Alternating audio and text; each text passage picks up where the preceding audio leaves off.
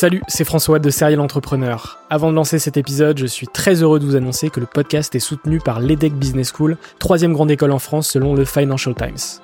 L'entrepreneuriat se démarre très souvent à l'école, et vous le savez, nombreux et nombreux sont les entrepreneurs qui ont créé leur premier projet pendant leurs études. L'ambition de l'EDEC, c'est de former ces étudiants entrepreneurs à avoir un impact positif sur le monde au travers de leurs projets. L'école a ainsi intégré l'impératif de responsabilité globale dans sa stratégie, tant au niveau de ses incubateurs que de ses cours et de ses initiatives académiques. Au sein de ses campus de Lille, Nice, Paris à Station F ou encore à Berkeley en Californie, elle accompagne les startups grâce à sa méthode unique d'entrepreneuriat Responsible Entrepreneurship by Design. Une approche innovante permettant d'intégrer les enjeux économiques, sociétaux et environnementaux au cœur de leur modèle de développement et ce, dès leur création. L'objectif de l'EDEC, faire émerger un nouveau modèle de startup adaptable à tout projet qui intègre pleinement les enjeux de responsabilité. Chaque année, ce sont ainsi plus de 70 nouvelles startups qui intègrent ces incubateurs. Si vous souhaitez en savoir plus, n'hésitez pas à vous rendre sur www.edec.edu. Je vous souhaite une excellente écoute et vous dis à très vite.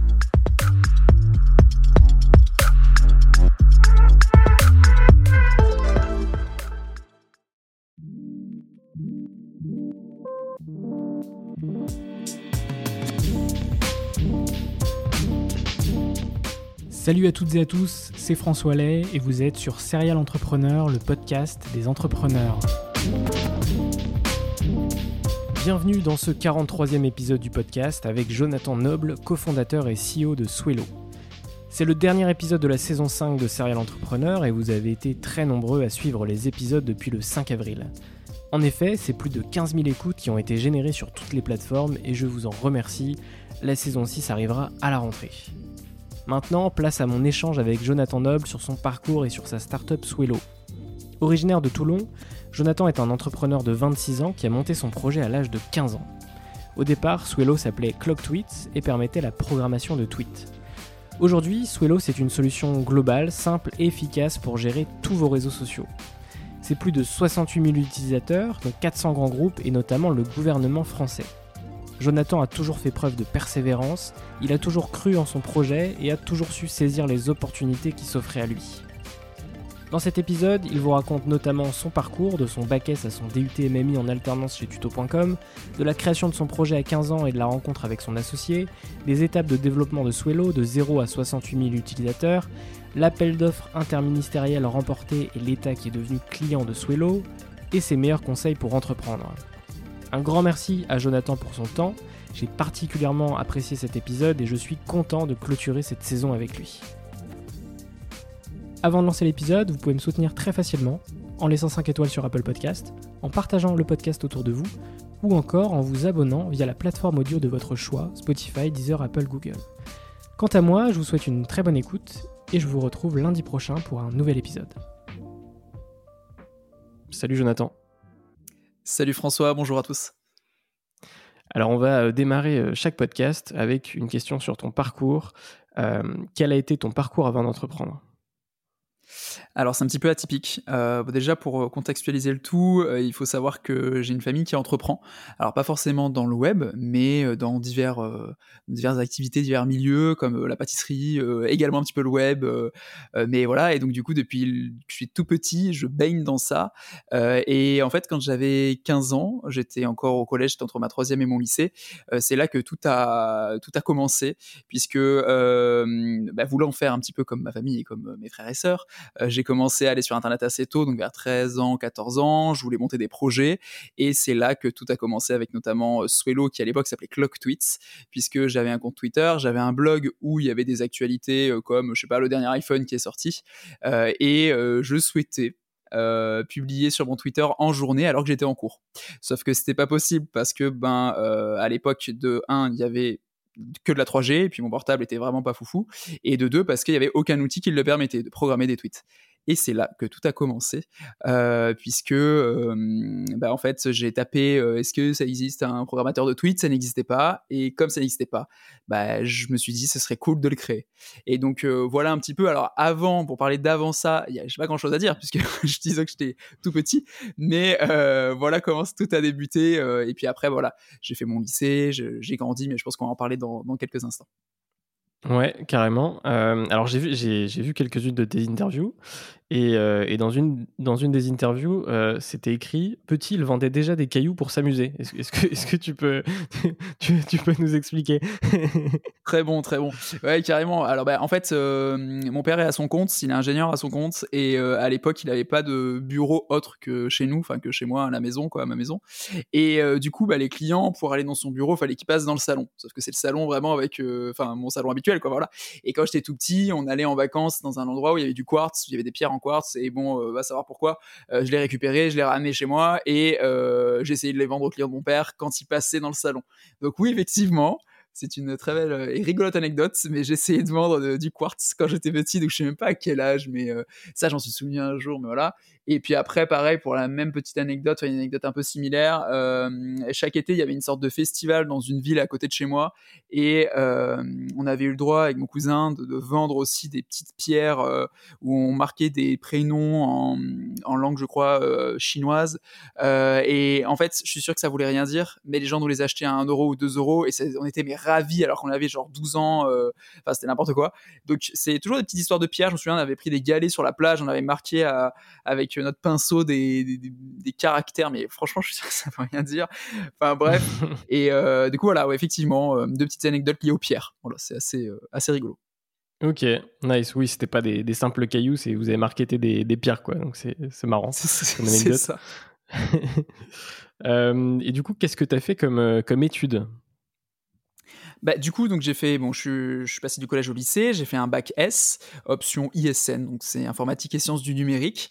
Euh, et puis après ça, je me suis posé une question parce que je voulais à la fois rester pas très loin de chez moi, donc pour, pour info, moi je viens du sud, enfin je suis à Toulon, euh, et à la fois je voulais rester dans le numérique, enfin je voulais aller dans le numérique.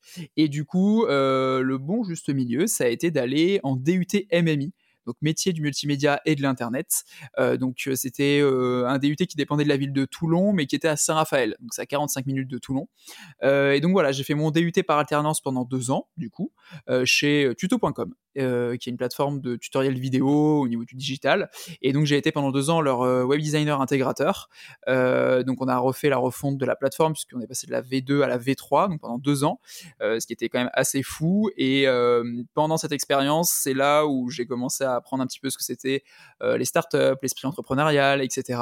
Et donc comme en parallèle j'avais Swello, parce qu'il faut s'en souvenir, Swello, ça a commencé donc vraiment pendant l'été avant ma seconde, c'est-à-dire pendant tout le lycée j'avais Swello et donc pendant mon alternance aussi. Bah, du coup, c'est ça qui m'a donné envie après de, me lancer. Mais du coup, voilà, j'ai fait lycée, bac S, puis DUT MMI. Et une fois que j'ai eu DUT, bah, je me suis arrêté, je suis pas allé plus loin. Même si ça a été une grande question aussi dans ma vie, c'est est-ce que euh, je continue euh, et je réussis entre guillemets comme moi je le pensais euh, en devenant ingénieur ou autre, ou est-ce que j'arrête après avoir obtenu le DUT et je monte ma boîte? Et bon bah du coup j'ai choisi la deuxième option. Très bien, et, nous voilà maintenant dans, ce podcast. Euh, est-ce que tu peux nous, raconter l'histoire de comment euh, tu as lancé Swello, c'est-à-dire d'un point de vue euh, pratique, à partir du moment où tu as eu l'idée, pour trouver justement un développeur, etc. Enfin, toutes ces choses-là? Bien sûr. Bah, donc pour revenir un petit peu au tout début, donc j'ai ce besoin que je racontais au tout début, puis je, je cherche sur Google, il n'y a rien, et je publie du coup un tweet qui dit bah voilà, est-ce que vous connaissez un outil pour programmer des tweets? Et j'ai zéro réponse sauf une seule réponse euh, d'une personne qui s'appelle Santaref, enfin c'est son pseudo, euh, et qui me dit bah voilà, je suis développeur, euh, moi j'ai pas envie de partir dans un projet, mais si tu veux, je te développe un petit bout de code, je te le donne et t'en fais ce que tu veux. Euh, et donc c'est là où l'aventure a un petit peu commencé, sauf que je me retrouve avec moi où je suis plutôt web designer intégrateur, enfin aux prémices d'être web designer intégrateur, et du coup j'ai aucune compétence technique. Donc effectivement, faut, faut trouver un développeur, c'est plus pratique. Et donc je republie un tweet derrière en disant, bah, est-ce que ça intéresse quelqu'un de développer le projet avec moi? Et là j'ai une réponse, une réponse de Lancelot, Lancelot Ardel, qui euh, a bossé notamment euh, pour La Belle Vie, enfin qui a, qui a travaillé pour La Belle Vie et qui maintenant est cofondateur de Ulysse.travel. Euh, et du coup, ben, on a commencé l'aventure ensemble. Et puis, donc, ça a duré un an, un an et demi, deux ans. Puis au bout d'un moment, il m'a dit écoute, moi je pense que je vais euh, me concentrer sur mes études ou sur d'autres projets. À savoir qu'il avait un an de moins que moi. Donc moi j'avais 15 ans, il avait 14 ans, donc c'était assez drôle. Euh, et que pour l'autre anecdote, il habitait à quoi quelques heures de chez moi, même pas. Et on s'était, on s'est jamais vu avant, je crois, 2017. Donc de 2010 à 2017, pendant 7 ans, on se parlait, on connaissait nos vies, mais vraiment très très bien quoi. On s'était jamais rencontrés, on s'est rencontrés à Paris. Donc c'était très très cool et très drôle. Et maintenant, enfin, c'est vraiment enfin, c'était déjà un très bon ami, mais c'est un très bon ami et on se voit très souvent aussi. Et donc, euh, arrive un moment, au bout de 2-3 ans où je suis seul, entre guillemets, je continue à maintenir le projet. Il marche plutôt bien dans le sens où dès la première semaine, on avait le journal L'équipe. Donc, on s'est dit, OK, il y a peut-être un truc à faire, euh, mais pas que pour nous.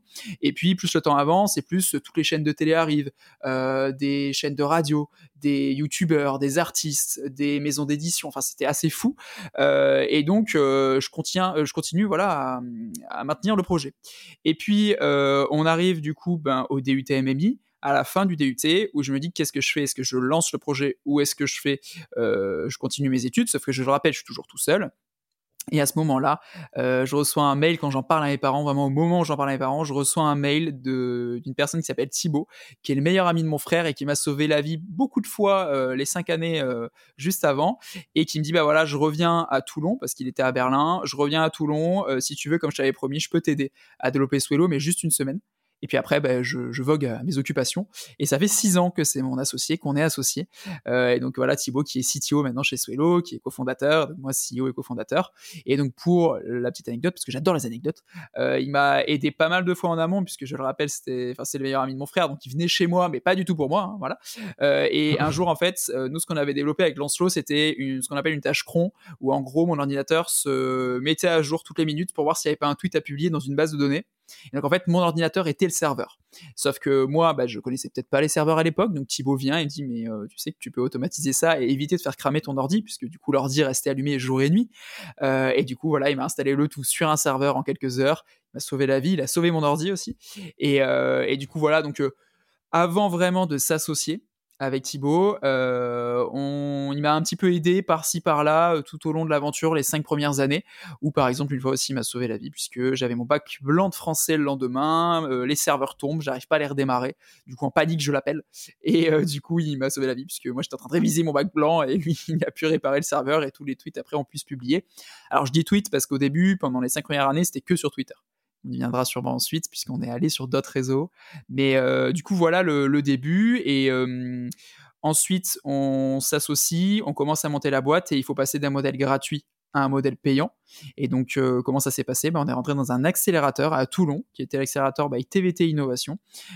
et du coup, on passe à ce moment-là, donc en 4 mois, d'un modèle gratuit à un modèle payant, de Twitter à Twitter et Facebook. et l'aventure voilà, commence comme ça. vraiment, on rentre, c'est du sérieux, quoi. on rentre dans le dur. Ok, super. Est-ce que tu peux nous raconter maintenant les, les grandes étapes euh, de Swillow? Bien sûr, ouais. Bah, du coup, euh, c'est rigolo parce que ça va être la suite de l'histoire. Euh, donc, on, bah, première étape, c'est bien sûr le, le, l'accélérateur by TVT. Puis à la sortie de cet accélérateur, on se dit bon, on va essayer de commencer à recruter, effectivement, à recruter notre premier stagiaire. Notre premier stagiaire qui est Kevin, qui est toujours chez nous, 5-6 euh, ans après, euh, et qui est développeur, développeur mobile. On n'avait pas du tout cette compétence en interne, et d'un côté, nos concurrents avaient une application mobile. On s'est dit, ok, il faudrait qu'on trouve vraiment euh, une personne qui peut nous aider, et à la fois qu'on peut former sur d'autres technos. Et donc, bah, du coup, c'est Kevin, l'heureux élu, qui a été, et surtout c'est nous qui avons été les heureux élus, puisqu'on est ravis et on a été vraiment chanceux de tomber sur lui. Euh, donc déjà une personne en or comme tous les membres de l'équipe, une personne en or euh, au niveau humain et au niveau technique euh, qui apprend au fil des jours et qui a appris avec nous au fil des jours depuis le tout début et surtout qui nous a fait confiance, tu vas voir pourquoi. Et donc c'est notre premier stagiaire qui est devenu ensuite notre premier employé, sauf que entre le moment où il est arrivé en stage et le moment où on l'a embauché en CDI, bah, il s'est passé, je crois, un an, un an et demi. Sauf qu'un stage, c'est que six mois. Hein. C'est pas un an, un an et demi. Je crois que c'est un an qui s'est passé. Donc, en fait, c'est devenu notre premier stagiaire. Euh, le stage se termine et on veut absolument le garder. Et on a eu la chance de bénéficier d'un dispositif qui s'appelle le dispositif Ardent.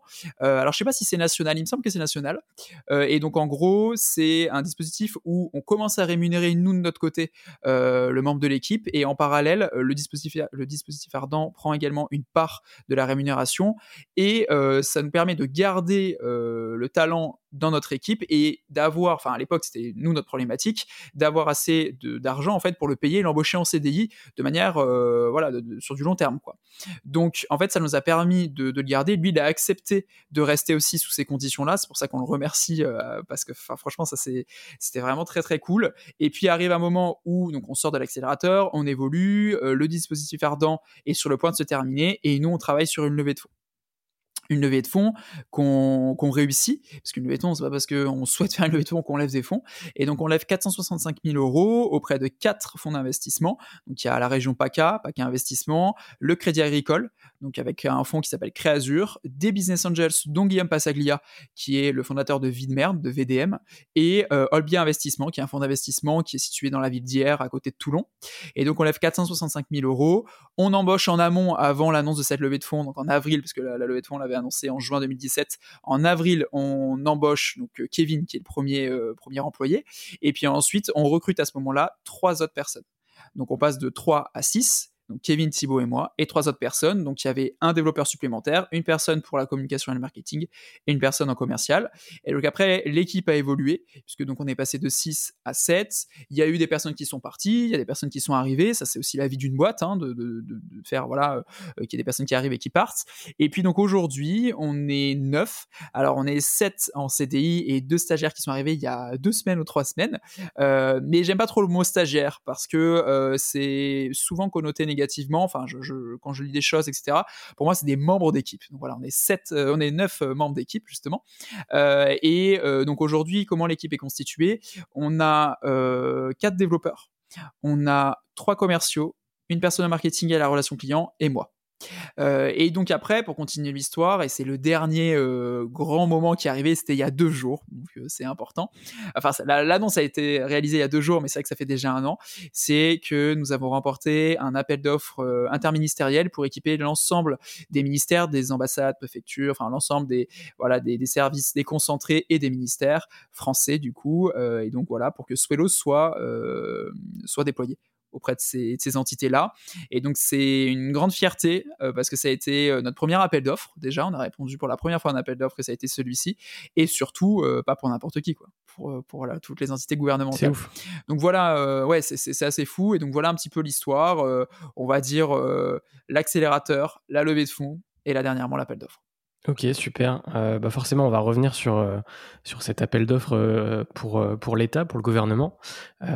comment, ça s'est passé du coup? Donc, vous avez répondu à l'appel d'offres et quels ont été, tu vois, un peu les. Enfin, même, par rapport à ce qui se passait dans ta tête à ce moment-là, parce que c'est quand même, je pense que ça représente aussi un, gros chiffre d'affaires. plus un client référence ben, de, dingue, hein, on va va pas se le cacher. comment tu l'as vécu ce, ce, cet appel d'offres? C'est une histoire assez folle. Enfin, pour nous, en tout cas, mais, tu vas voir.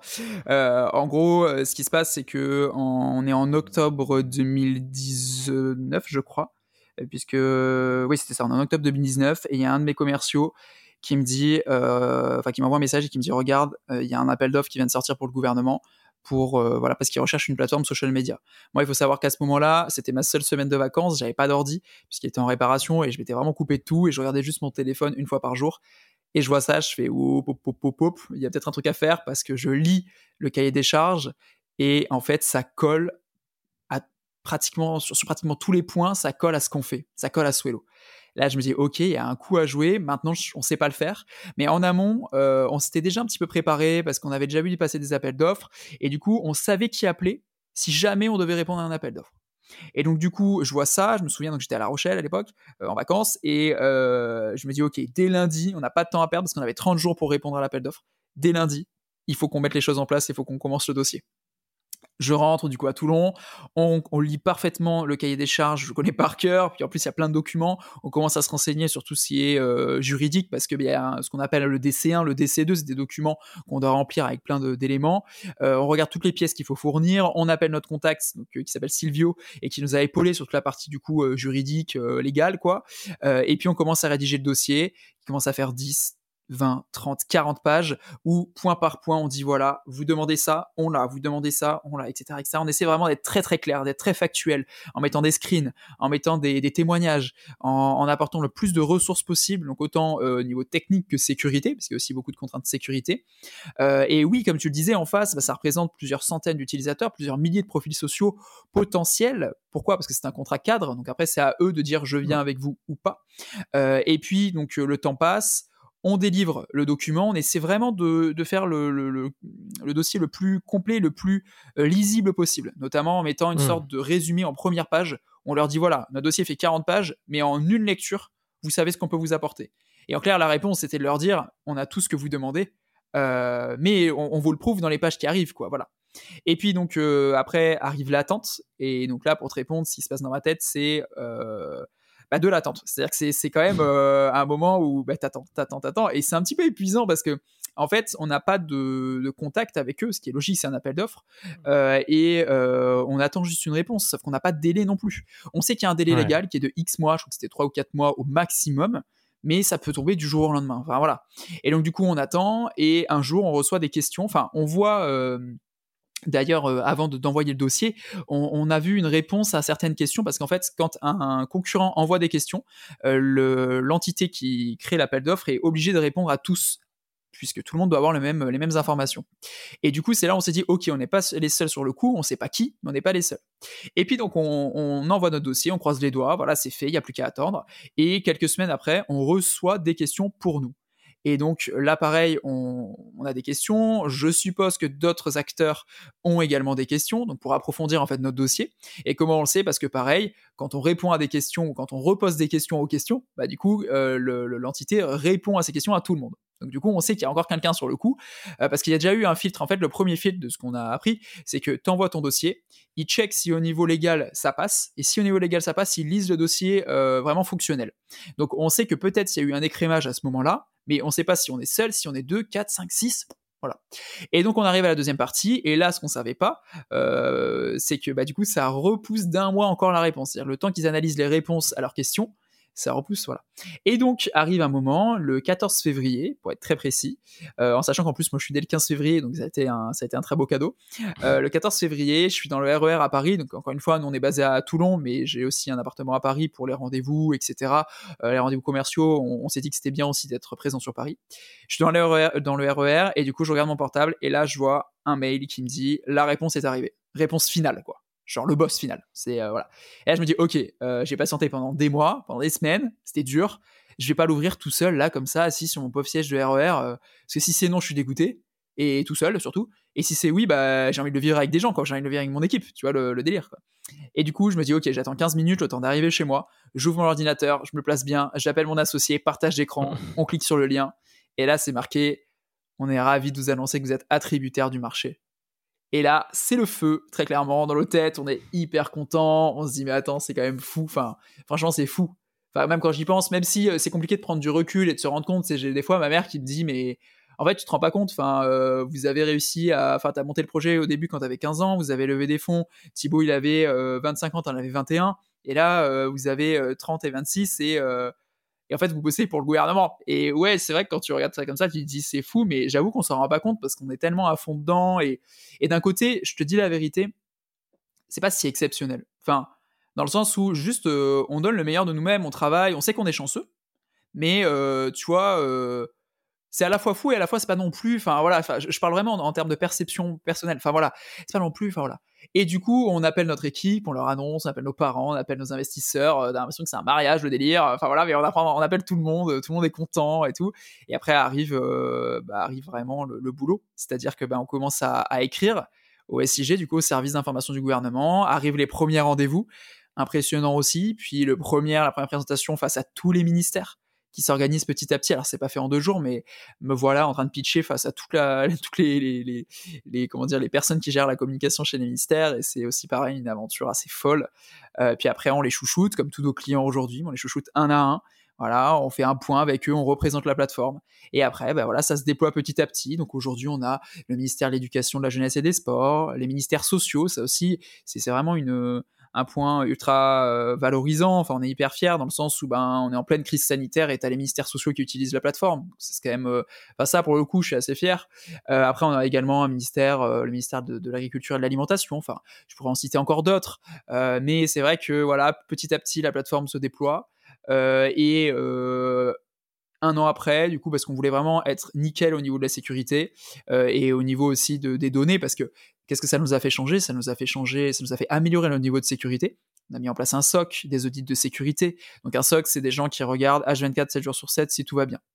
Donc on fait également des audits, on a ajouté la double authentification, mais également on a mis toutes nos données et on les a mis sur un serveur qui s'appelle SecNum Cloud. C'est un serveur validé par l'ANSI, qui est l'agence nationale de la sécurité au niveau informatique, qui valide en fait des serveurs qui s'appellent Outscale chez nous dans notre cas, et donc toutes les données critiques sont hébergées en France. Ça pareil, c'est pour ça bénéficie à tous nos utilisateurs. Et donc voilà, ça a été des choses qu'il a fallu mettre en place. Et euh, nous voilà il y a deux jours où du coup on annonce, euh, enfin on écrit ce communiqué de presse, on l'annonce mmh. dans les échos. Et, euh, et là pour le coup oui, on s'en rend bien plus compte que l'année qui vient de s'écouler. Ouais, carrément. Euh, j'aimerais, revenir à ce que tu as dit sur la chance euh, il, y a, quelques minutes.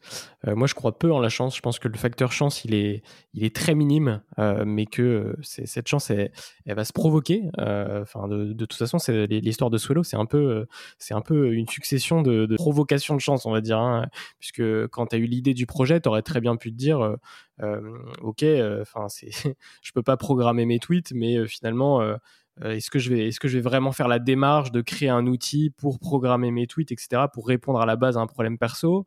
Euh, après, tu aurais très bien pu te dire, euh, je vais continuer mes études, je vais, je vais stopper ce projet. Finalement, c'est un side project. j'ai envie de faire autre chose de ma vie. Enfin, tu vois, toutes ces prises de décision, en fait, forcément, tu te rends pas forcément compte sur le moment où tu les prends. Mais toutes ces décisions, elles amènent bah, à il y a un an où tu arrives à, à, avoir l'appel d'offres de, l'État et avoir le, gouvernement comme, client. Quoi. Donc, euh, donc non, je suis pas. Je pense que la chance n'a rien à faire là-dedans. Mais tu sais, quand tu dis ça, je, suis en train de réfléchir et je me dis, je pense qu'une force que je peux avoir, c'est d'avoir toujours cru au projet. Tu vois, au début, c'était un projet gratuit, euh, ça n'avait pas vocation à devenir une boîte. Euh, c'était surtout pour euh, rajouter une ligne jolie sur mon CV. je me suis dit, ça peut être trop cool si je veux aller dans telle ou telle boîte et tout. Et, c'est vrai qu'en prenant un petit peu de recul, tu vois, je me dis, enfin, ce que je disais à Thibaut, mon associé, je disais, mais en fait, t'es fou parce que comment t'as pu me croire en fait? Comment t'as pu croire que ça allait devenir un truc cool avec une boîte et tout? Et, et c'est vrai qu'il m'avait dit, bah, t'as réussi à, voilà, à me persuader que ça allait devenir un truc cool et que c'était déjà un truc cool.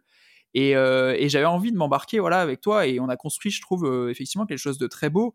Mais euh, quand je reviens aussi sur la levée de fonds, j'ai, enfin pour, pour, pour, donner une petite info, on a levé des fonds, on faisait 700 euros de chiffre d'affaires. Et quand j'y réfléchis, je dis mais mais comment ils ont pu nous enfin c'est ce que je veux dire? Je veux dire en plus pour pour la petite anecdote on nous a dit post après notre premier notre première présentation face aux investisseurs, apparemment, on aurait fait l'unanimité, tu vois. Apparemment, euh, tu sais, après, ils délibèrent et tout pour savoir s'ils font la due diligence, pour savoir s'ils nous suivent pendant X mois pour voir après s'ils investissent. Et euh, la personne qui était en charge de notre dossier nous a dit euh, c'est fou parce que vous avez vraiment mis tout le monde d'accord. Et du coup, alors moi je crois quand même en la chance. C'est vrai qu'elle se provoque, ça je suis entièrement d'accord. Je pense que c'est aussi des rencontres qui font que, tu vois. Je, pense que mmh. c'est très important de toujours rencontrer les gens. Euh, même si c'est quelques minutes, discuter, écouter leur parcours, voir avec eux. Euh, et parce qu'un jour, peut-être que, tu vois, je sais pas, mais peut-être qu'on va pouvoir leur apporter quelque chose, peut-être qu'ils pourront nous apporter quelque chose. Mais euh, je pense qu'aussi, le fait, quand on croit en quelque chose, il me semble que ça se transmet, tu vois. Donc, je, pense la première fois, bah, pour convaincre Thibaut. La, seconde fois, bah, c'est Thibaut et moi, on y voyait tellement fort. Bah, c'est pas parce qu'on faisait 700 euros de chiffre d'affaires que les investisseurs nous ont pas suivis. Après, je pense que c'est hyper rare, mais euh, euh, enfin, quand je vois un petit peu les levées, etc. Mais euh, ouais, je pense que c'est croire au truc, tu vois, croire à fond, en fond au, projet et, j'y crois, mais toujours à 10 000% tu vois, aujourd'hui. Et je pense que la force aussi qu'il faut avoir et qu'il faut qu'il faut transmettre, c'est de donner cette croyance et de, tu vois, de, de prouver aussi à son équipe et que l'équipe soit à 100% avec nous euh, pour qu'elle-même soit convaincue que le projet, c'est, un très bon projet. Et j'en profite de parler de l'équipe maintenant pour les remercier parce que je le fais très souvent, mais c'est important. Euh, sans équipe, on n'est rien. Sans développeur, il n'y a pas de produit. Sans com, il n'y a, a, aucune visibilité. Sans les commerciaux, il se passe rien du tout, en fait. Et euh, bon, c'est un peu cliché, mais pour moi, on est une équipe de sport pro, tu vois. On soutient les uns les autres. On est une équipe de numéro 10. Pour ceux qui ont la ref. mais voilà, on est vraiment une équipe de, pour moi, c'est des tueurs dans leur domaine. Tu vois, euh, tu, tu, que ce soit les, je trouve que chaque personne est autant humainement. Tu vois, je parlais de Kevin au tout début, mais autant humainement que, professionnellement, ils sont géniaux. Euh, ils, bossent super bien et je suis hyper chanceux de les avoir. Et les avoir dans, l'équipe. Et si demain ils partent, eh ben on les soutiendra à 100% parce que euh, la vie d'une boîte, c'est aussi ça, comme je le disais au début, c'est de prendre des, enfin de, recruter des talents et d'essayer, grâce à la boîte, de leur donner encore plus de, voilà de, visibilité ou en tout cas de les aider à aller encore plus loin. Et puis après de les soutenir quand ils partent, soit pour monter leur projet, soit pour aller dans d'autres boîtes. Mais en tout cas, aujourd'hui, je suis hyper fier de l'équipe de, ce qu'on fait au jour le jour et euh, hyper reconnaissant aussi justement de cette confiance, de cette fameuse confiance qu'ils peuvent nous donner au jour le jour. Très clair. Euh, on va passer à la petite partie Covid euh, que j'aborde dans, la plupart des, derniers podcasts, forcément. quel a été l'impact de la Covid sur, sur ton business? Est-ce qu'il y en a eu C'est un petit peu particulier. Alors, oui, oui, oui, si, si, il y en a eu un petit, mais euh, j'avoue qu'on n'est pas du tout les plus à plaindre et euh, c'est toujours, euh, bon, c'est peut-être pas gênant, mais c'est toujours délicat de dire que ben nous ça va, tu vois ce que je veux dire?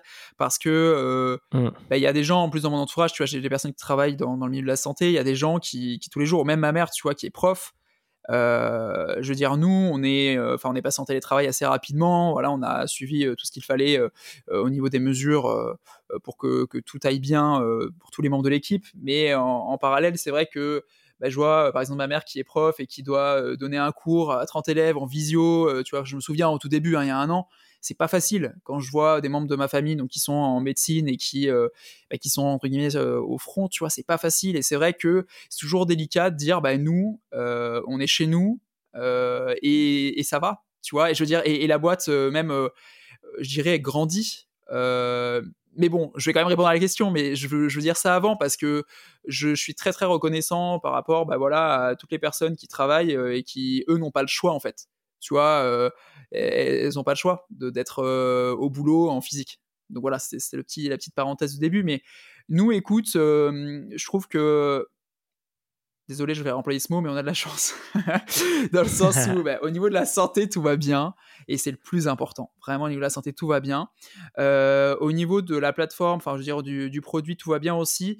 même si c'est vrai qu'au début, bah, en fait, ça a été un peu la panique pour tout le monde. Dans le sens où on a vu notre chiffre d'affaires baisser. Euh, dégringoler. Ça faisait des mois et des mois qu'on n'avait pas eu ce chiffre d'affaires là. Mais c'est logique. Euh, on est quand même dans une pandémie mondiale. On est dans un moment où, qu'on n'avait jamais vécu, en tout cas, euh, je, pense. Et du coup, bah, les boîtes ont stoppé un peu les budgets. Et premier budget, forcément, c'est les budgets comme. Après, ça s'est un peu arrangé parce que bah, on s'est dit, bah non, en fait, les réseaux sociaux, c'est aussi un moyen de communiquer avec tout le monde. Et en fait, quand on est tous chez nous, notamment pour le premier confinement, quand on les touche chez nous, il faut qu'on accentue notre budget sur les réseaux sociaux en fait. Et donc les trois premiers mois, je me souviens, c'était le mois de février, mars, avril. Il y a eu une sorte de voilà, on a vu une pause un petit peu, une pause sur les budgets, une pause sur l'acquisition de clients. Euh, on a essayé de faire une force tu vois, de ce moment-là, notamment en faisant des webinars pour justement parler euh, comment gérer ces réseaux sociaux en temps de crise.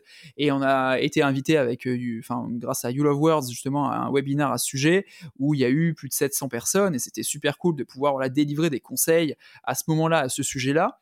Euh, maintenant, bah, on a parlé de l'appel d'offres. J'avoue que ça, ça a été hyper intéressant pour nous euh, et à la fois un peu compliqué parce que on commençait à faire des rendez-vous dans chaque ministère, puis arrive le confinement, du coup on passe tout en digital, tout en visio. Euh, mais d'un côté, on avait tellement de boulot, tu vois, et on en a encore, mais je veux dire, euh, parce qu'on continuait le déploiement, c'est juste que c'était en digital. Et puis arrive le, déconfinement, puis le deuxième confinement. Le deuxième confinement, c'est plutôt bien passé pour nous dans le sens, au niveau business, j'entends, dans le sens où, ben, du coup, comme le premier, euh, tout le monde avait mis stop sur les budgets. Bah, le second, c'est pas qu'on avait l'habitude, mais disons que on savait comment ça allait se passer. Donc du coup, on n'a pas du tout vu de, pause au niveau des budgets. Au contraire, ça s'est accentué. Puis là, plus le temps avance et plus Swello est en croissance. Euh, euh, et, merci vraiment à tous nos clients de nous faire confiance. Merci à, nos investisseurs aussi de nous soutenir. et malgré la crise, aujourd'hui, je nous considère vraiment en, bonne posture, j'arrête de dire chanceux, en bonne posture, euh, par rapport à tout ça, parce que ça marche bien et on est vraiment en croissance euh, tous les mois et une belle croissance. Alors malheureusement, on ne peut pas communiquer sur notre chiffre d'affaires, mais euh, c'est vraiment une belle croissance et on est à l'équilibre. Donc c'est vrai que tu sais, quand tu lèves des fonds, encore une fois, pour rappel, on est passé de 3 à 6, bah, en fait, on est passé de 1 salaire à 6 salaires. Et bah, du coup tout de suite ça fait des dépenses. Et du coup bah, je suis quand même content de dire qu'aujourd'hui on, bah, voilà, on arrive à l'équilibre et après comme on va sûrement faire des nouveaux recrutements forcément à un moment on va plus l'être mais c'est pas très grave en fait on va recréer voilà on va continuer notre croissance et on va retourner à l'équilibre etc etc.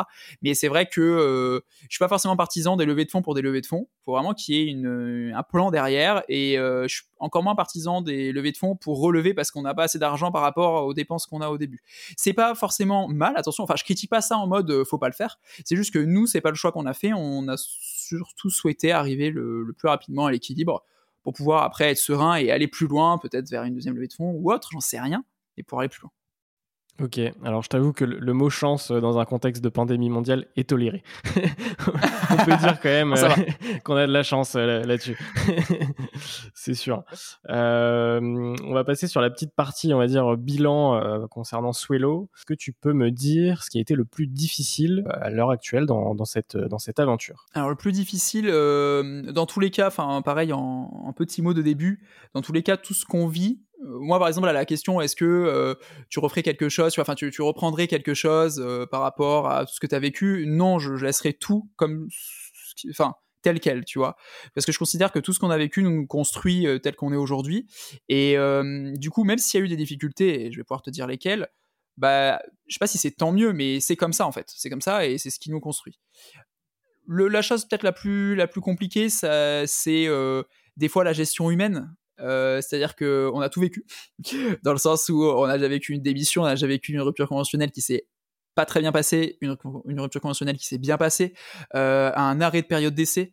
Et même si on essaie d'être euh, les plus, enfin qu'on chouchoute le plus possible nos employés, ben c'est voilà, c'est quelque chose que on n'a pas de formation hein, de manager, donc c'est quelque chose qu'on apprend au fil des jours. Il faut savoir que le plus jeune, euh, le plus vieux des jeunes, pardon, de la boîte a 40 ans, euh, et du coup, euh, voilà, il faut aussi pouvoir se faire entendre auprès de toute l'équipe. Tu vois, quand on l'a recruté, il avait du coup, bah, c'était quand? C'était il y a 5 ans, bah, 5 ans de moins. Moi, j'avais 20, bah, 21 tu vois, 21, et, du coup, je manage des gens, des personnes de, 35 ans ou plus. Euh, ça n'a jamais été euh, dur, mais c'est vrai que c'est certaines situations qui peuvent être plus difficiles. Tu vois, c'est des choses en fait auxquelles on est confronté, mais c'est la première fois. Et c'est ça en fait qui, est compliqué. Maintenant, ça m'arrive à nouveau, je le gère différemment, je le prends différemment. On a toujours réussi, euh, je trouve, à, bien s'en sortir, parce qu'en fait, on gère toujours ça à deux avec Thibaut. On a toujours euh, réussi à bien s'en sortir, mais c'est vrai que ben, quand tu es confronté la première fois à euh, tu vois, une personne que tu recrutes, en plus, c'était premier recrutement et la personne vient deux heures en retard tous les jours, fait pas son boulot tu vois, bah, il faut savoir dire, bah, écoute, on va s'arrêter là, tu vois. Il faut, euh, et voilà, c'est plus ça, euh, je dirais, euh, où en fait c'est un apprentissage quotidien. de comprendre les personnalités de chacun pour que l'ensemble fasse qu'on s'entend tous bien et euh, d'ailleurs, encore une fois, c'est quelque chose que j'adore, c'est que, euh, enfin, je disais tout à l'heure, mais l'équipe est folle, dans le sens où on s'entend tous bien, euh, on se vanne constamment, on rigole et on avance. On sait quand est-ce qu'on bosse et quand est-ce qu'on se tire dessus avec les nerfs. On sait quand est-ce que, bah, justement, voilà, ouais, on, bosse à fond parce que justement, il y, a des, choses à faire et tout. Et ça, c'est une force aussi. Et du coup, ouais, la difficulté, ce serait la partie management, mais c'est une maigre difficulté. Enfin, en vrai, euh, j'adore ça. Franchement, j'adore tout ce qui est humain, j'adore ça. Ok, super. Et d'ailleurs, passer d'entrepreneur à manager, ça potentiellement, ça peut être euh, le sujet aussi d'un autre épisode, tellement, euh, tellement c'est vaste et tellement il y, a de choses à dire aussi, je pense. Est-ce que tu peux me dire, aujourd'hui, Swello en quelques chiffres, alors donc 9 personnes dans l'équipe, mais combien de clients, combien d'utilisateurs Est-ce que tu peux, tu peux nous en parler? Alors aujourd'hui, du coup, euh, effectivement, donc 9 personnes. Euh, on a 4 millions de postes qui ont été programmés. Donc ça y est, là, ça vient d'être dépassé. Donc ça représente à peu près 1100 euh, postes programmés par jour.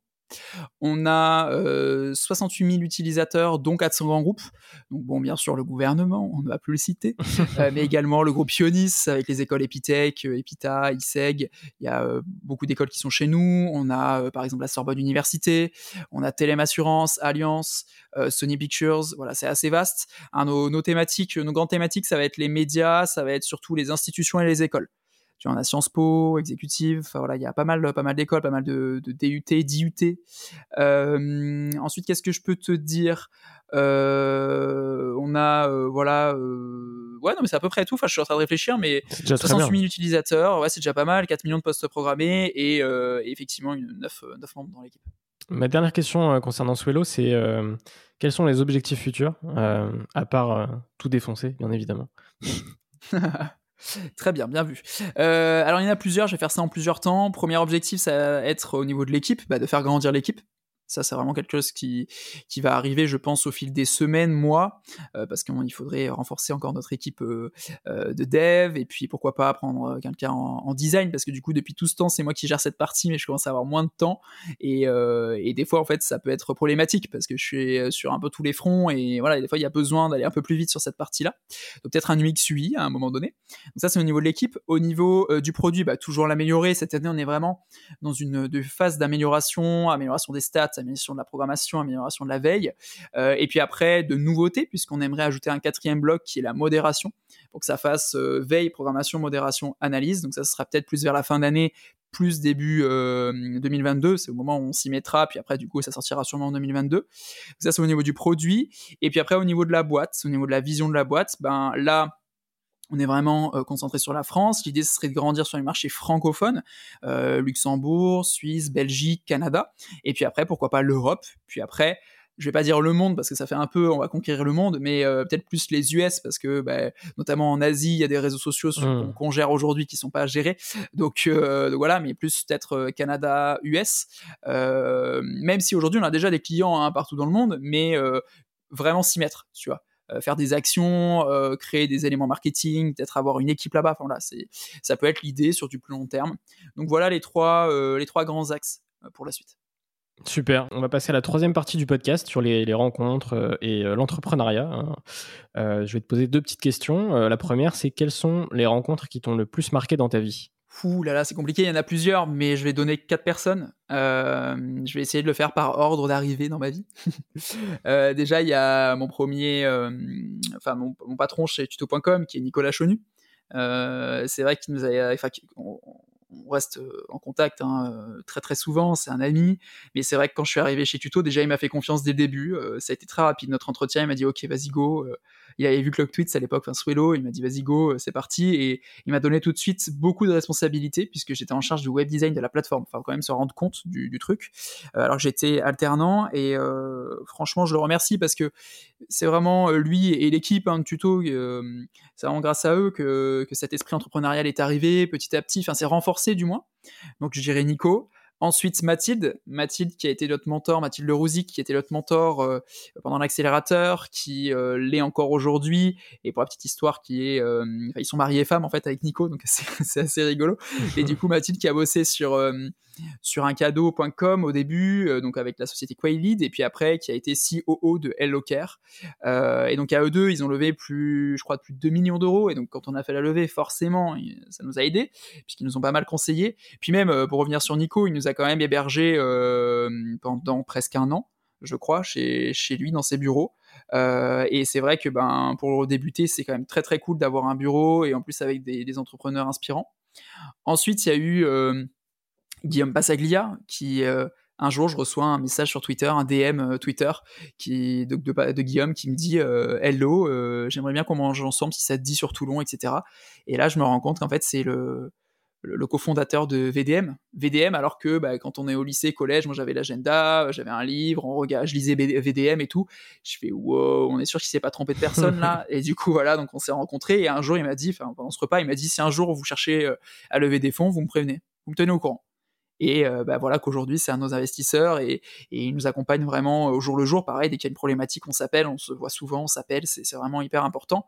Et euh, la quatrième personne, même si je prends en citer des, des, centaines de milliers, mais, mais la quatrième personne, c'est Joseph, Joseph Ayoub de Mieux que des fleurs et Oriane, euh, donc les, les, fondateurs de Mieux que des fleurs. C'est des amis, mais je suis tellement fan d'eux, je suis tellement fan de ce qu'ils font, je suis tellement fan de, de tout. Je, je, suis admiratif, je suis, je suis fan, je, Waouh Et euh, d'ailleurs, Joseph avait fait un, une conférence qui est Je vous souhaite euh, d'échouer très clairement, pendant un startup weekend parce que j'étais cofondateur, j'étais cofondateur, j'étais co-organisateur pardon de startup weekend Toulon et donc il était venu à Toulon, ça se passait à l'Opéra de Toulon en plus cette session là, cette édition là et il nous fait une conf de 20 minutes. Je vous souhaite d'échouer. C'était fou. Et d'ailleurs, vous pouvez aller la revoir d'ailleurs si vous le souhaitez. C'est sur la page Facebook de Startup Weekend Toulon. Et cette conf était totalement folle. Et puis après, plus globalement, euh, en rencontre, euh, on a un petit peu dit, mais je pense que le parcours d'un entrepreneur, c'est aussi des rencontres. Bah, c'est euh, le théorème ABC, avocat, banque, comptable. Tu vas rencontrer les bonnes personnes qui comprennent ton business, qui comprennent ton modèle économique et qui t'aident. Et puis après, bah, les investisseurs plus, plus largement, parce que à chaque fois c'était une rencontre un peu en amont, puis au moment où on a souhaité lever, bah, ils, se sont dit, bah, nous on est intéressés. Euh, et pareil pour l'équipe, tu vois, des rencontres. Euh, enfin, je veux dire, euh, l'équipe, il y a certains membres d'équipe, c'est des rencontres, tu te dis, mais comment au final vous êtes arrivé dans, dans l'équipe, tu vois, c'est totalement fou. Et bah, il y, a, une personne qui est partie de son stage et qui est arrivée chez nous tu vois, pour qui a quitté son stage parce que elle était pas bien et qui est venue chez nous et Enfin, tu vois, ça aurait pu mal se passer aussi chez nous. Au final, euh, enfin, tu vois, euh, ça se passe trop bien. Il y a une autre personne, ça faisait des années qu'on se connaissait, mais vraiment comme ça sur les réseaux. Et au final, après 160 candidatures, un process de recrutement, ça tombe sur elle et elle rejoint l'équipe. Tu vois, euh, as, et puis en plus, tu as des profils tellement différents dans l'équipe. Tu vois, tu as des personnes qui vont être ingénieurs, tu as des personnes qui n'ont pas le bac, tu as des personnes qui ont deux ans d'études. Tu vois, les études, nous, ça nous importe un petit, enfin, ça nous importe peu, pour dire vrai. c'est vraiment la personnalité et les compétences. Euh, et, c'est aussi des rencontres, tu vois. Voilà, je pourrais parler des heures des rencontres parce qu'il y a aussi ma famille, enfin, tu vois. Mais, mais on est, on est, on est contraint par le temps. Et on est contraint par le temps, je sais. Une... il nous reste une petite dizaine de minutes. Euh, quel conseil donnerais-tu aux personnes qui souhaiteraient se lancer? Je vais essayer d'être concis, je vais en donner trois. Euh, le, premier conseil, c'est bah, de se lancer. Après, je sais que c'est pas facile parce que ben, quand on a des, quand on a des charges à côté, je sais pas, un crédit, quand on a une, voilà, des, enfin, quand il faut vivre, il faut rentrer de l'argent, c'est compliqué. C'est-à-dire que moi, la chance que j'avais eue aussi, c'est que bah, quand je me suis lancé, j'avais pas de crédit, j'habitais chez mes parents euh, et j'avais aucune charge en fait. Tu vois, donc si je gagnais pas de salaire, c'était pas très grave. Donc euh, mon conseil, c'est de se lancer, c'est de ne pas hésiter, mais des fois, c'est pas si facile que ça. Donc réfléchir, euh, être, voilà, donc ça c'est le deuxième conseil aussi, être bien entouré. Ça, c'est hyper important. Mais tout faire pour être dans des conditions pour se lancer et tenter au pire, ça marche pas. Au mieux, bah, c'est génial. Dans tous les cas, vous aurez appris des choses fabuleuses. Euh, et du coup, bah, je bascule sur mon deuxième conseil, c'est être bien entouré. Je répète, le théorème ABC, avocat, banque, comptable, euh, avoir des amis, prévenir aussi sa famille, euh, parler avec d'autres entrepreneurs. Nous, on le fait encore aujourd'hui. Dès qu'on a une problématique quelque part, on essaie d'aller voir dans une autre boîte qui, qui, cartonne pour demander, mais vous, comment vous faites? Tu vois, le blog, nous, on a beaucoup de visites sur le blog. je crois qu'on a 100 000 visites à l'heure actuelle, alors qu'on avait commencé genre à 100 visites. Sauf que en termes de conversion, il n'était pas fou, quoi. Et du coup, on allé voir Dream, on leur a dit comment vous faites, vous de votre côté? Et donc voilà, on a beaucoup parlé et, on a pu l'améliorer pour améliorer le, taux de conversion. Et donc voilà, c'est pareil pour chaque thématique. Donc, premier conseil, euh, être bien entouré. Euh, enfin, euh, lancez-vous, pardon. Deuxième conseil, être bien entouré. Et troisième conseil, euh, bah, je dirais, je dirais, je dirais, euh, ça c'est un petit conseil, mais de, de voilà, de, de, commercial, parce que j'adore faire ça, euh, ne pas hésiter à, à négocier en tant qu'entrepreneur. C'est vrai qu'au début, en fait, c'est aussi ça qui est, qui est cool quand on n'a pas de moyens, c'est qu'on essaie de trouver d'autres solutions. Tu vois, quand tu fais une levée, tu dis, OK, je peux débloquer un budget pour telle ou telle chose. Donc c'est sûr que ça, ça permet d'aller plus vite. Mais quand t'as pas de budget, et parce qu'en fait, bah, des levées, je vois, euh, nous à Toulon, c'est une levée par an, hein. donc euh, c'est pas non plus fou euh, en termes de quantité. bah, du coup, tu essaies de trouver d'autres moyens. Et du coup, bah, j'adore négocier. Donc ça peut être, bah, on vous offre un abonnement vélo. Enfin, maintenant, c'est moins le cas parce que du coup, on a plus de moyens. Mais au début, c'est, bah, on vous offre un abonnement vélo et en échange, vous nous offrez, c'est un peu comme les schtroumpfs. Enfin, tu sais, on te donne quelque chose, tu nous donnes quelque chose. Tu vois donc ce serait, voilà, ces trois conseils, ces trois conseils ici. il y en aurait bien d'autres, mais voilà. Ouais, ok, super. Euh, on passe à la dernière partie du podcast, des petites questions rapides, euh, sans, sans, pression aucune. Euh, est-ce que tu as un film à me conseiller? Un film à me conseiller? Alors, si c'est lié à l'entrepreneuriat, même si je ne consomme pas McDo, il y a un film qui est sorti sur Netflix. Enfin, je crois qu'il était sorti avant aussi. Alors, j'ai plus le nom exact. Peut-être que tu pourras l'indiquer quelque part à l'écrit. Ouais, je crois, ah bah, exactement, je crois que c'est ça. Bah, ce petit film-là, j'ai bien aimé. Euh, j'ai bien aimé euh, voir un petit peu cette aventure entrepreneuriale. Euh, donc ouais, ce serait lui que je conseillerais. Je confirme, il est, il est incroyable.